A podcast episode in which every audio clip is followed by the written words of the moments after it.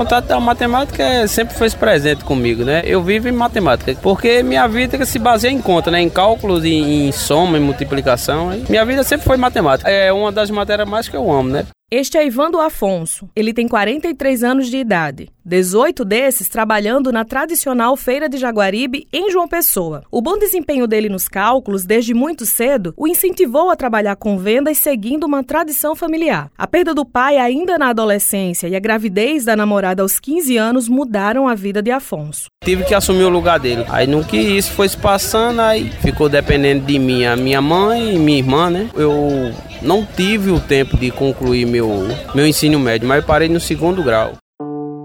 A história de Afonso não é um caso isolado no Brasil. Dados divulgados em setembro de 2022 pelo Unicef apontam que 2 milhões de crianças e adolescentes de 11 a 19 anos de idade estavam sem estudar no país. Os motivos são variados, desde trabalho infantil até dificuldade no aprendizado. Vale salientar que a pandemia de Covid-19 evidenciou as desigualdades sociais, já que grande parte dos alunos mais pobres não tiveram como seguir acompanhando as aulas em formato remoto. Voltando a falar sobre Afonso, além do trabalho na feira, que acontece às quartas-feiras, ele também trabalha como vidraceiro em um pequeno negócio que ele gerencia e também coloca a mão na massa. Lá, o bom desempenho com cálculos é ainda mais necessário. Se eu vou trabalhar com vidro de 1 milímetro, para ele dar o resultado de 46,5, eu tenho que descontar 2.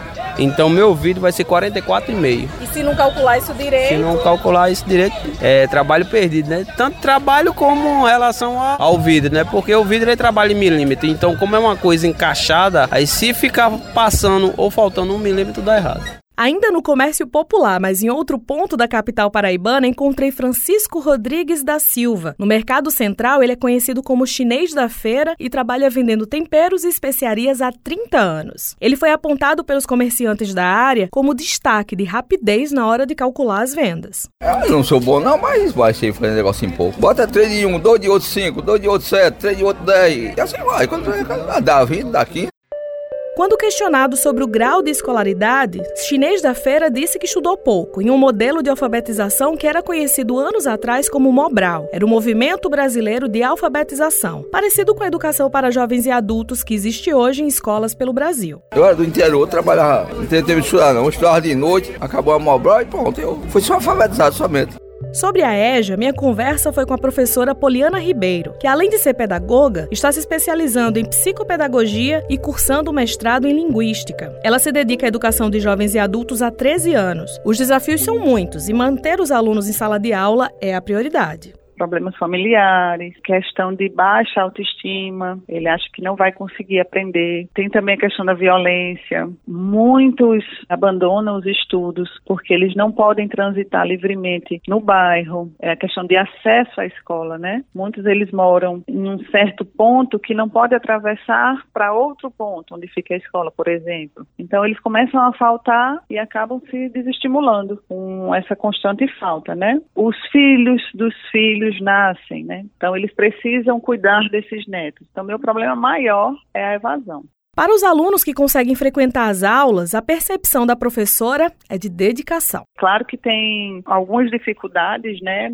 Com a questão da idade, a questão da falta de contato mesmo com esse mundo escolar. Então, o, atraso do aprendizado, ele é mais presente nesses idosos. Eu vejo que os idosos, eles têm uma dificuldade maior em aprender os conteúdos porque eles já trazem aquela vivência e aquele conhecimento comum presente neles. Então, é difícil às vezes a gente passar um conteúdo e ele entender que aquele conteúdo é preciso para a sua vida. Por isso que a gente tem que associar muito com as vivências deles.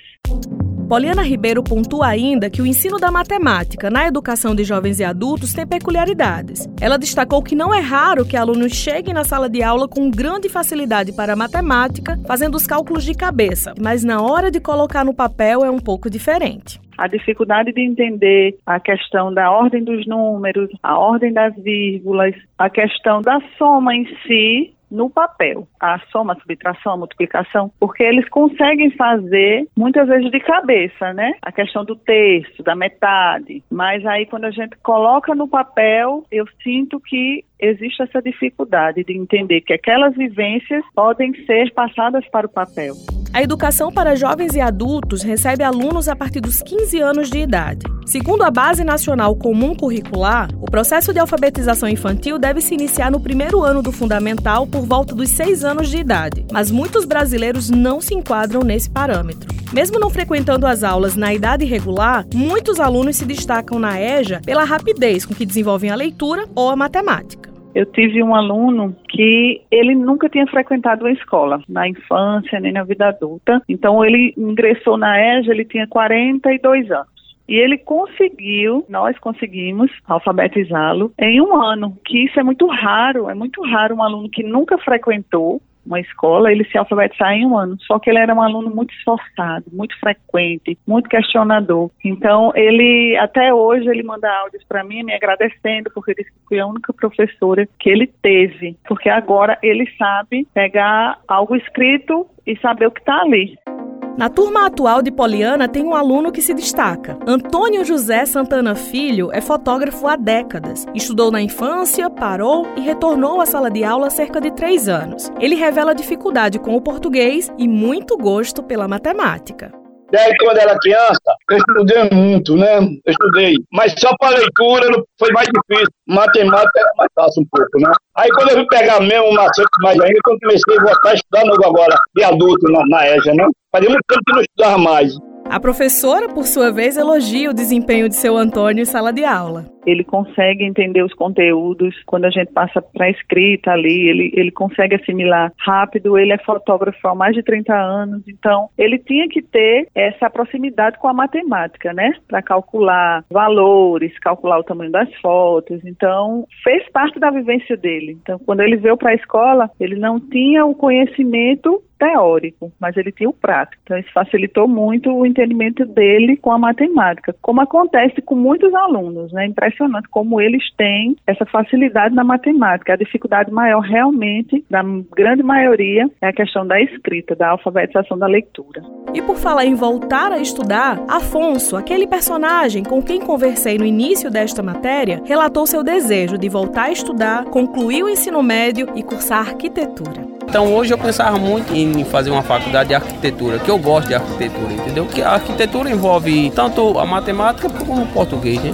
O governo federal anunciou que haverá ampliação de investimentos para a educação de jovens e adultos como política pública. Segundo dados da Secretaria de Educação Continuada, Alfabetização de Jovens e Adultos, Diversidade e Inclusão do Ministério da Educação, o Brasil tem atualmente 9 milhões e 600 mil pessoas com 15 anos ou mais de idade que não sabem ler e escrever. Cerca de 5 milhões e 300 mil delas vivem no Nordeste. Dos quase 10 milhões de pessoas sem estudos, mais de 5 milhões têm 60 anos ou mais. Somente em 2022, o Brasil alcançou mais da metade da população de 25 anos ou mais com ensino médio completo. Ainda assim, os dados nacionais apontam que para pessoas pretas e pardas, esse percentual é de apenas 47%, enquanto entre as brancas é de 60,7%. Não dá para falar em educação sem levar em consideração a questão social.